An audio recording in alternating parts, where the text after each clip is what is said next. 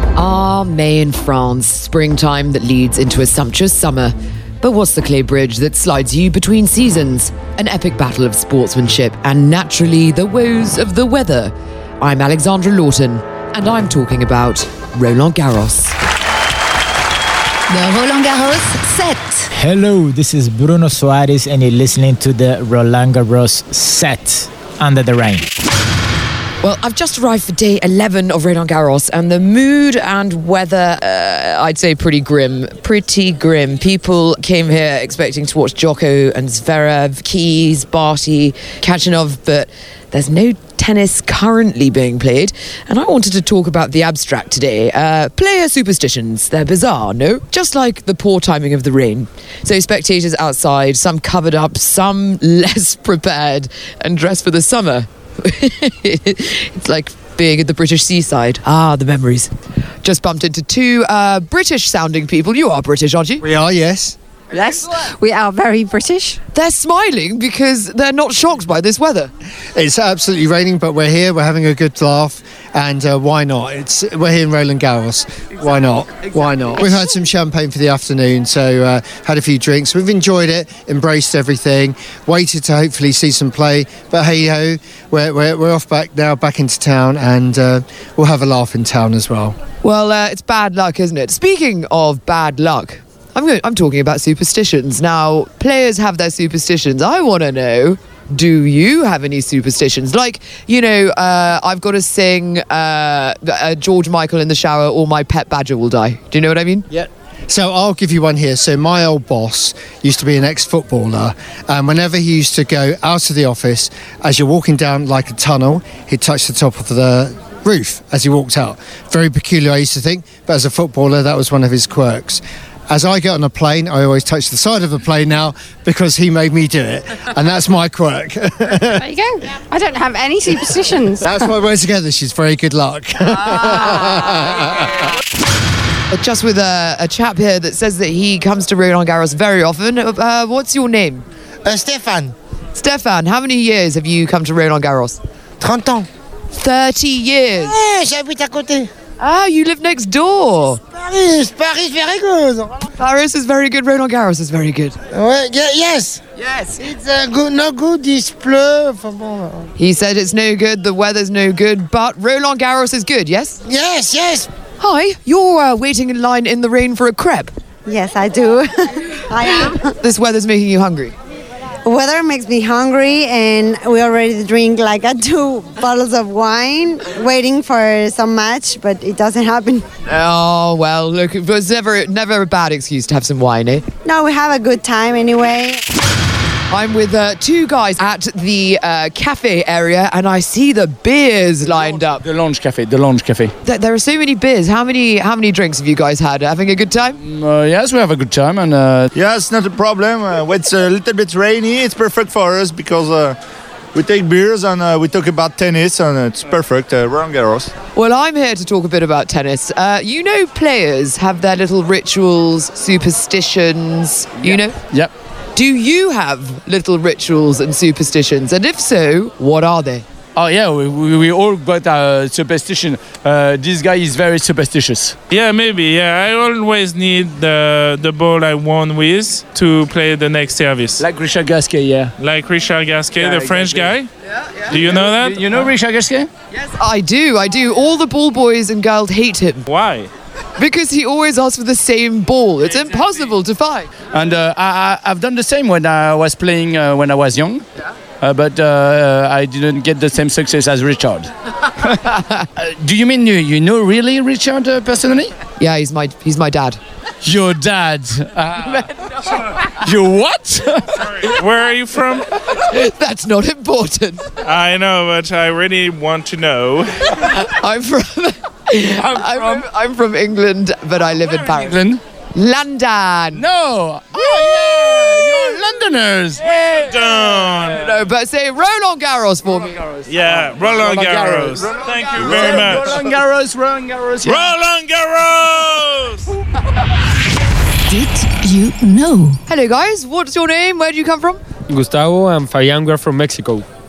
Fabian, from Mexico. It's a bit rainy today. Sure, yeah, it's. I mean, it's bad luck, but you are always uh, up for it. So It's funny you should say bad luck. I'm doing something on uh, players' superstitions. So, Roger Federer, he's got some superstitions. What do you think they are?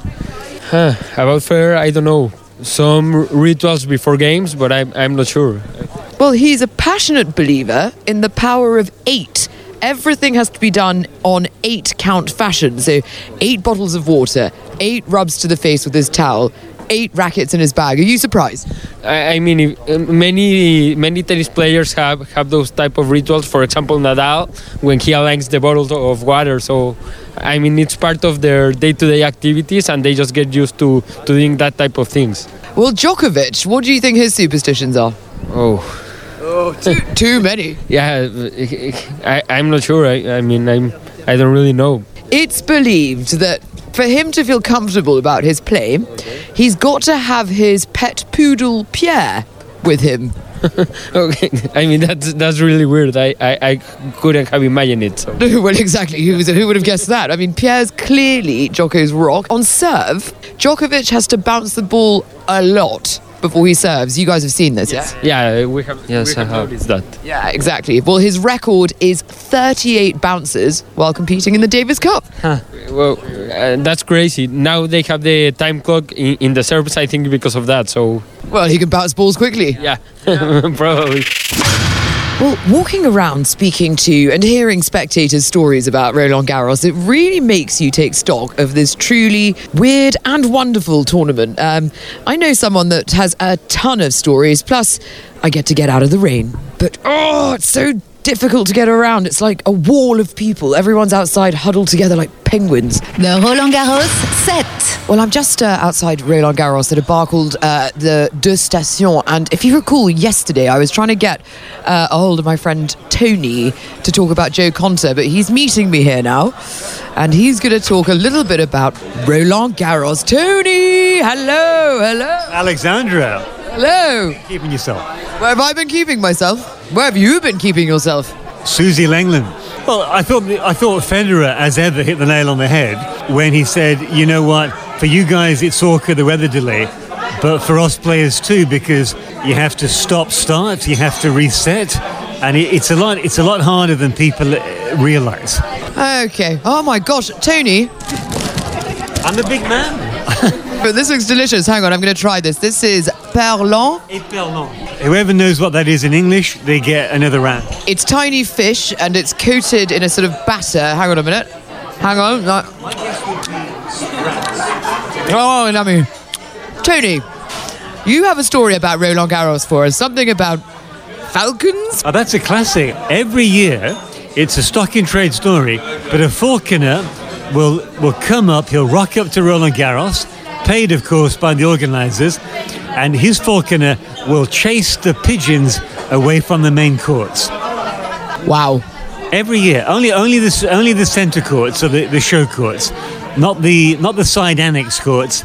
They're they're not considered worthy enough. Well, thanks for that. Thanks for the. Uh, you did. You ate them too quickly. Well, I have to go back to Roland Garros now. Starving. Thank you for your uh, fa- falcon story, and I'll catch you on the flip side. Look forward to it. The Roland Garros set. I have uh, three uh, hosts of Roland Garros at the front doors where the turnstiles are, letting people in. Hello, guys. Hello. Hello. Hi. It's been raining all day.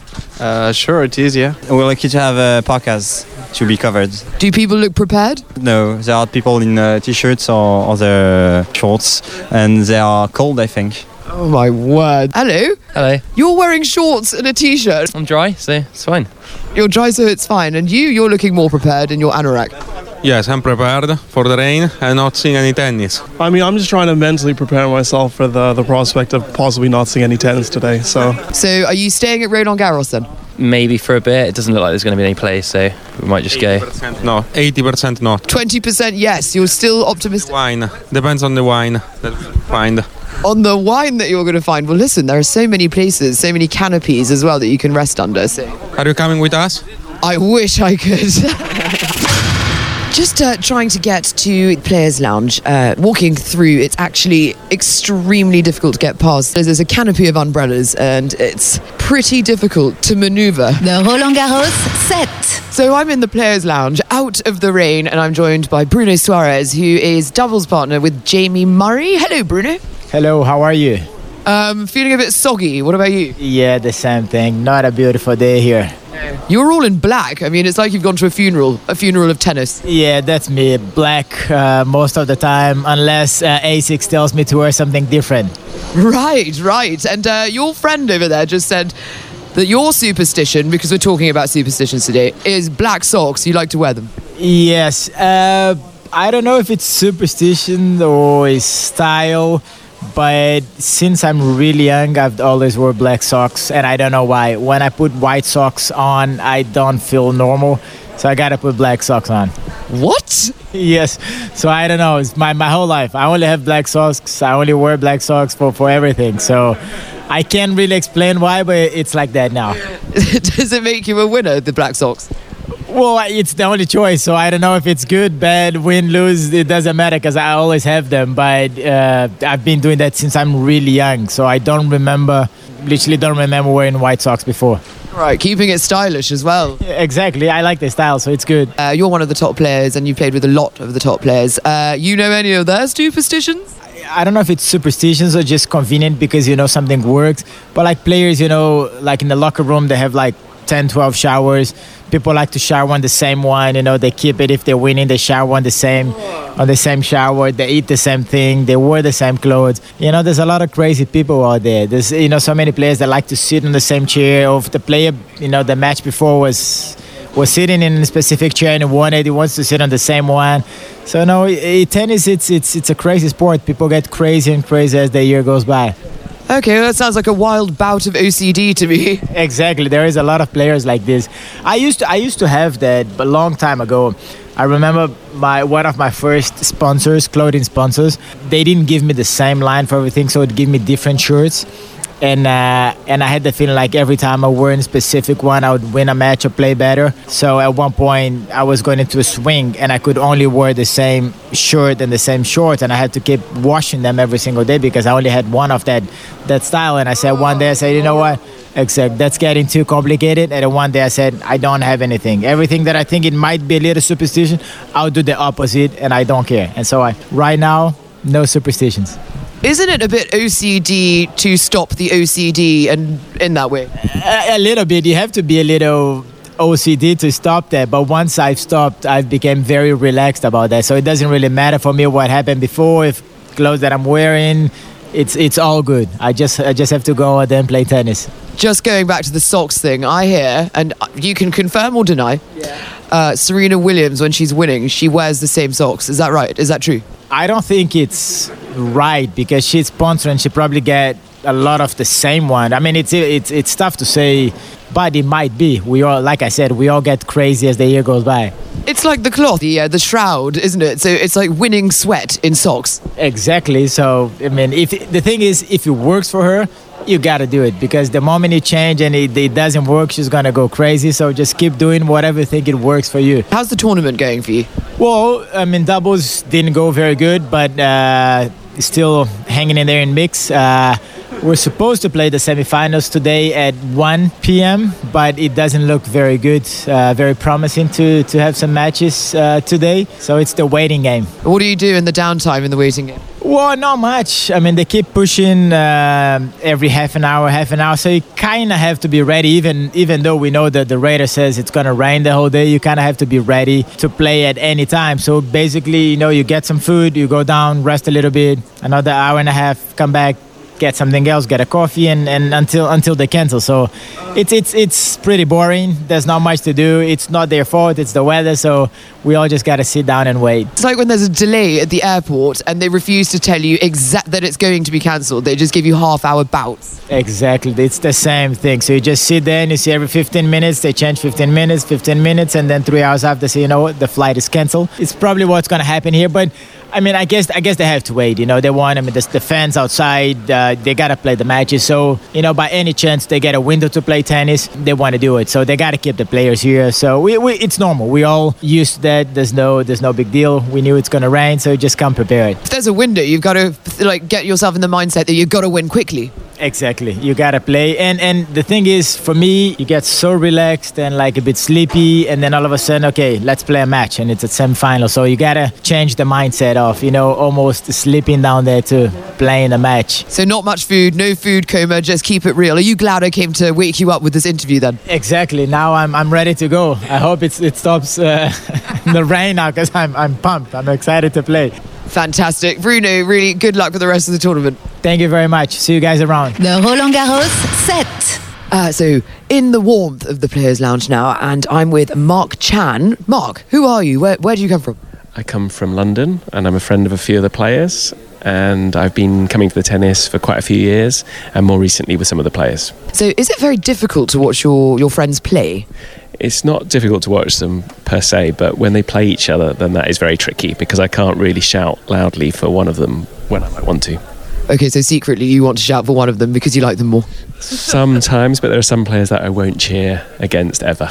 Oh, really? Mm, yeah, well, they're quite good friends, and uh, even if uh, they're playing against uh, other friends, you know, I won't cheer for one. I'll just clap politely, you know, on my lap like a typical British person. Uh, tennis is particularly if you know the doubles players, you get to know one, and then when they split up, you get to know their new partner. And then it's just a mushroom effect, or like uh, rabbits, uh, you eventually know lots and lots. And so there's probably at least 20 or 30 that I know.